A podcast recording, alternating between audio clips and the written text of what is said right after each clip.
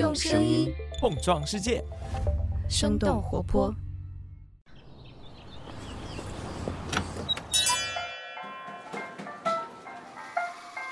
您的生动早咖啡好了，请慢用。嗨，早上好呀！今天是二零二一年的十一月二十二号，星期一。这里是生动早咖啡，我是来自生动活泼的梦一。几条商业科技精解读，和你打开全新的一天。不久前，三家成立了一百多年的老牌巨头都不约而同地发布了公司将要被拆分的计划。先是曾经代表美国商业力量的巨头通用电气宣布，他们将会剥离自己的医疗保健和能源部门，将其拆分为独立的上市公司。通用航空部门将会作为他们最后剩下的资产。紧接着，全球最大的医疗保健品公司之一强生也宣布，有意将他们旗下的消费者健康部门剥离为一家独立公司。处方药和医疗设备业务仍然在。强生旗下运营。另外，成立于一八七五年的日本商业巨头东芝也在近期表示，计划剥离他们的能源和基础设施部门，将电子设备部门作为另一家公司来运营。那这些巨头们的瘦身计划不禁让人好奇，他们为什么要这么做？这些动作背后的考量是怎样的？我们在几条商业科技动态之后，和你一起来关注。首先来关注一下 B 站。十一月十九号，根据奥飞娱乐在深交所发布的公告显示，哔哩哔哩已经全资收购奥飞娱乐旗下的有妖气原创漫画平台，这次的收购价格为六亿元人民币。根据了解，有妖气成立于二零零九年，是中国最早的网络原创漫画平台之一。他们的主营业务包括网站有妖气原创漫画梦工厂、有妖气漫画 App 运营以及动漫版权运营等等。目前有妖气已经累计拥有超过三千两百万的用户，聚集了超过七万名原创漫画师。这个平台已经连载超过了四万五千部的原创漫画作品，其中就包括十万个冷笑话、镇魂街、厨风等等头部作品和 IP。其实，在这一次的收购之前，B 站和有妖气已经在版权层面达成了合作。有妖气旗下多个头部漫画 IP 改编的动画作品都曾经在 B 站同步播出，其中《镇魂街》第二季在 B 站的播放量突破了三亿。下面我们想问问你，你在小黄车 ofo 的押金退回了吗？十一月二十号，小黄车 ofo 因为推出拉好友帮退押金的新功能，再次登上了微博热搜。我们来说说拉好友帮你退押金这项功能到底是怎么回事儿。简单的解释就是，当用户邀请越多的好友注册账户，退押金的速度就会越快。根据 ofo 活动页面显示，除了邀请好友帮你退押金之外，还有好友下单奖励以及十元特惠充值等活动。十元特惠充值指的就是充值十元，然后立即退还给你二点五元的押金。这些奇怪的退押金的方法也是引来了不少网友的调侃，比如说，难道为了退还九十九元的押金，还得拉着好友一块入坑吗？截止到今年的六月，ofo 的 App 数据当中显示，仍然有超过一千五百万名的用户在等着退押金，押金的金额从九十九到一百九十九元不等。如果按照九十九元来计算，那么 ofo 代偿的押金有将近十五亿元。按照目前每天只有不到百人能够完成退款的速度，还需要九百年以上才能够完成全部的退款。下面我们来关注一下国外。根据路透社十一月十八号的消息显示，在历经数月的谈判之后，搜索引擎巨头 Google 和法新社达成了为期五年的内容授权协议。根据这份协议，Google 将会向法新社新闻内容付费，双方也会在事实核查等项目上来展开合作。长期以来，Google 和 Facebook 等等科技巨头从平台上的各种新闻内容获利，却从来没有为使用这些内容向媒体付费，引起了欧洲新闻媒体的不满。二零一九年，法国率先开始实施欧盟版权法授予新闻机构的临接权。临接权类似于版权，要求科技公司在使用新闻内容时支付报酬，获得新闻机构的授权。基于这项新法律，Google 曾经在法国媒体的新闻显示内容上做出过让步，并且在今年二月向不包括法新社。在内的一百二十一家法国新闻出版商支付七千六百万美元的版权费。然而，法国政府对于 Google 的让步并不满意。今年七月，法国竞争管理局以 Google 在谈判当中缺乏诚意为由，向 Google 开出有史以来最大金额的罚单，高达五点九三亿美元。那这一次，Google 与法新社的合作也是在这项新的法律之下，科技巨头与新闻媒体达成的最大授权协议之一。法新社的首席执行官在一份声明当中说，这项协议是对新闻。信息价值的认可。下面我们再来看一个 NFT 虚拟世界当中关于低俗小说这部电影的案子。根据《华尔街日报》十一月十七号的报道，电影《低俗小说》的制作方 Miramax 对于这部电影的导演昆汀·塔伦蒂诺提起了诉讼。他们表示，昆汀计划将影片当中七个独家场景以 NFT 的形式进行拍卖的行为侵犯了版权。《低俗小说》这部电影是在一九九四年上映的，以两千万美元的成本收获了超过两亿美元的票房，并且赢得了奥斯卡最佳原创剧本奖和金棕榈奖。然而，就在这个月初，昆汀表示计划将电影《低俗小说》当中的七个没有剪辑的镜头和剧本手稿作为非同质化代币，也就是 NFT，在交易平台上公开拍卖。制作方 Miramax 在诉状中指控昆汀违反合同、不正当竞争和商标侵权，同时他们也强调，根据合同，昆汀只拥有出版剧本、电影改编书籍、电影原声、续集以及翻拍的权利。而和电影相关的 NFT 制作发行的权利，则应该属于电影制片厂。Miramax 声称，昆汀隐瞒了他的 NFT 计划，并且无视与出售有关的停止令。下面时间和你来关注的是一些忙着瘦身的全球巨头们。不久之前，强生、东芝和通用电气都纷纷宣布了自己将要分拆成多个实体的计划。那这背后的原因到底是什么？难道曾经风靡世界的多元化大集团的模式真的要没落了吗？我们在一条小小的早咖啡动态之后，马上和你来关注。嘿，早上好，我是早咖啡团队的乔子，下面为你带来一条早咖啡动态。我们还在持续寻找生动早咖啡的内容研究员和实习生。如果你对商业科技领域有兴趣，也有好奇，喜欢富有逻辑的文字表达，也想要加入我们，可以直接投简历到 hr at 生到 fm，或者在生动活泼的公众号中回复入场券来了解更多信息。我们非常非常期待你的加入，快来和我们一起做早咖啡吧！下面让我们继续今天的轻解读。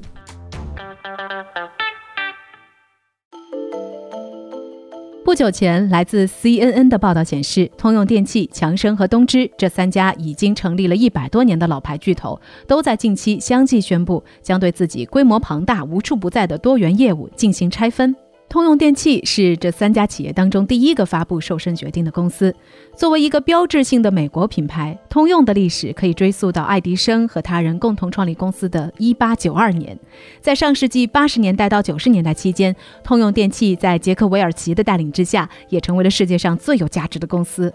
然而，这家工业巨头在近期表示，他们将剥离自己的医疗保健和能源部门，将它拆分为独立的上市公司，让通用电气继续运营通用航空部门作为他们最后剩下的资产。而通用目前的医疗保健业务预计是在二零二三年初完成分离，能源部门将会在一年之后完成分离。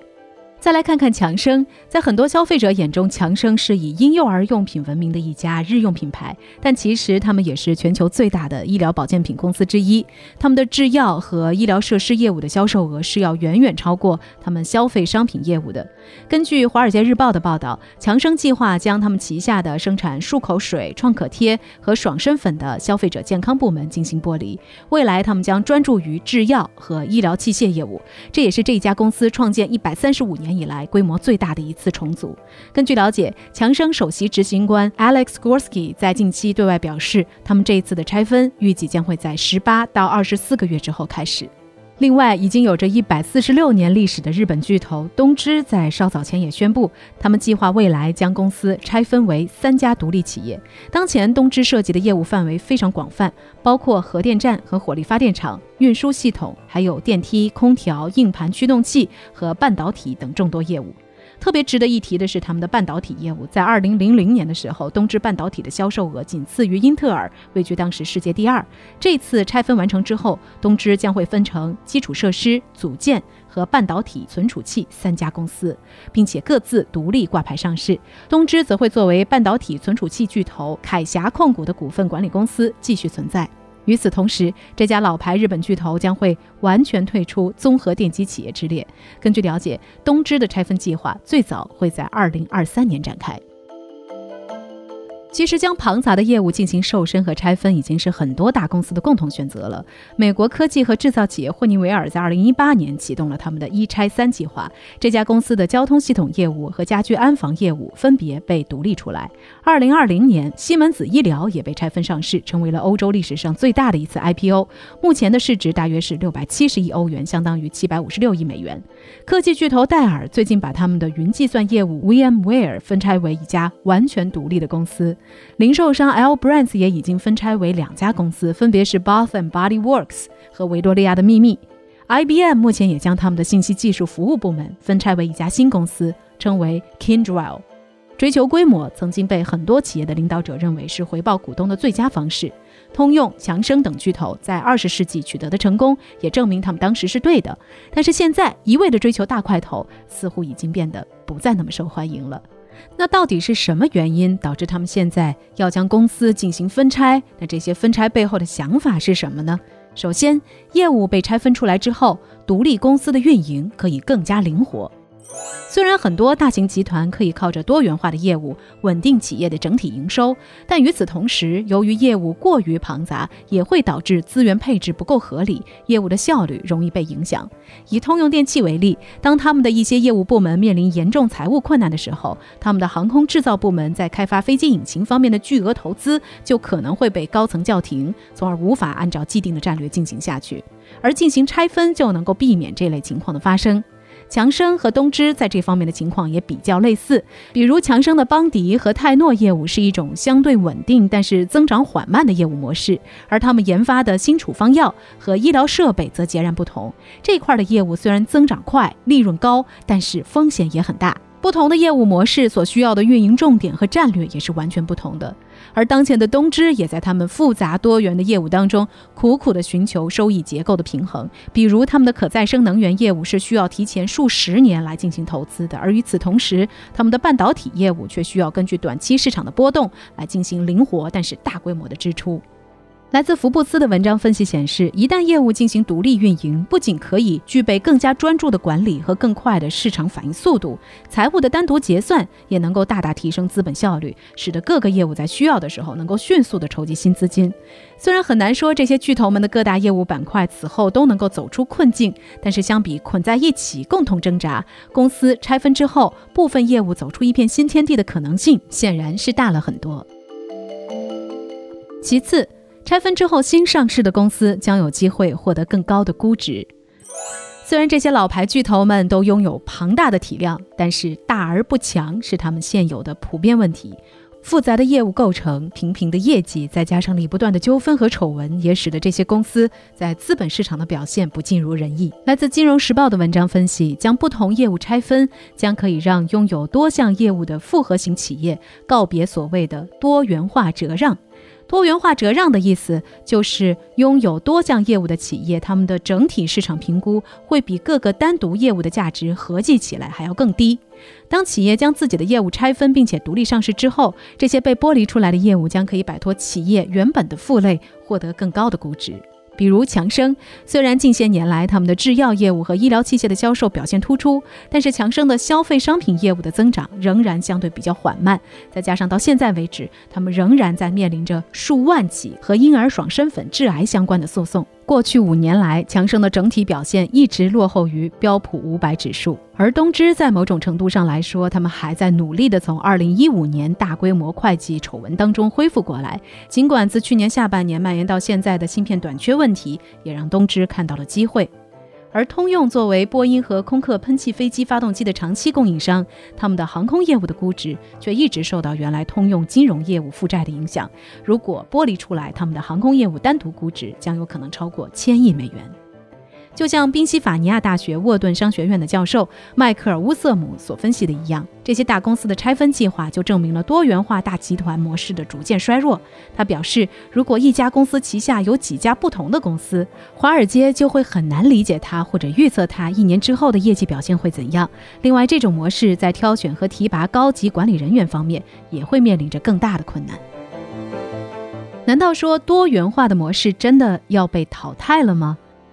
有业内人士分析认为，通用电气等巨头今天的变化，似乎说明了这样一个事实：在技术迭代速度空前加快和私募股权模式盛行的今天，市场对于企业的反应速度和执行力的要求大大提高。旧工业时代的多元化模式已经难以适应这个时代了。不过，也有人认为这样的论断稍显武断。金融时报的首席商业评论员布鲁克·马斯特斯认为，对企业多元化战略的唱衰其实很早以前就开始了。但是，通用电气等企业的拆分并不意味着这种模式的终结，只是标志着这些巨头们进入了另外一种循环。他认为，今天的很多科技巨头本质上也是多元化企业集团。比如说，亚马逊的业务已经横跨零售、云端，甚至是医疗；苹果也从专注三 C 产品的企业。逐渐将触手延伸到了影音、金融等各项服务，只是差别在于，科技巨头们凭借多元化业务组建出的生态系统，往往是在满足同一批客户的不同需求，而不是像传统企业那样，不同业务之间是面向截然不同的客户的。比如说，只要订阅亚马逊的会员，你就可以享有便利的电商送货服务和看不完的流媒体内容，以及全时超市的优惠服务。这使得他们的每一项业务都能够吸引消费者成为另一项业务的客户。看来，业务拆分还是业务多元，衡量的标准其实在于能否更好地适应竞争、适应时代。那说到这儿，也想问问你，你对这些老牌巨头们有些怎样的印象？有没有哪些已经被淘汰的品牌或者是公司让你印象深刻的呢？欢迎你在我们的评论区和我们一起来聊聊。这就是我们今天的生动早咖啡。那我们周三早上再见，拜拜。这就是今天为你准备的生动早咖啡，希望能给你带来一整天的能量。如果你喜欢我们的节目，请记得在各大平台给我们五星或者是好评，也欢迎你分享给更多的朋友，这会对我们非常有帮助。同时，你也可以在公众号和微博搜索“生动活泼”，声是声音的声，这样就可以了解更多与我们节目相关的信息啦。生动早咖啡，期待与你下次再见。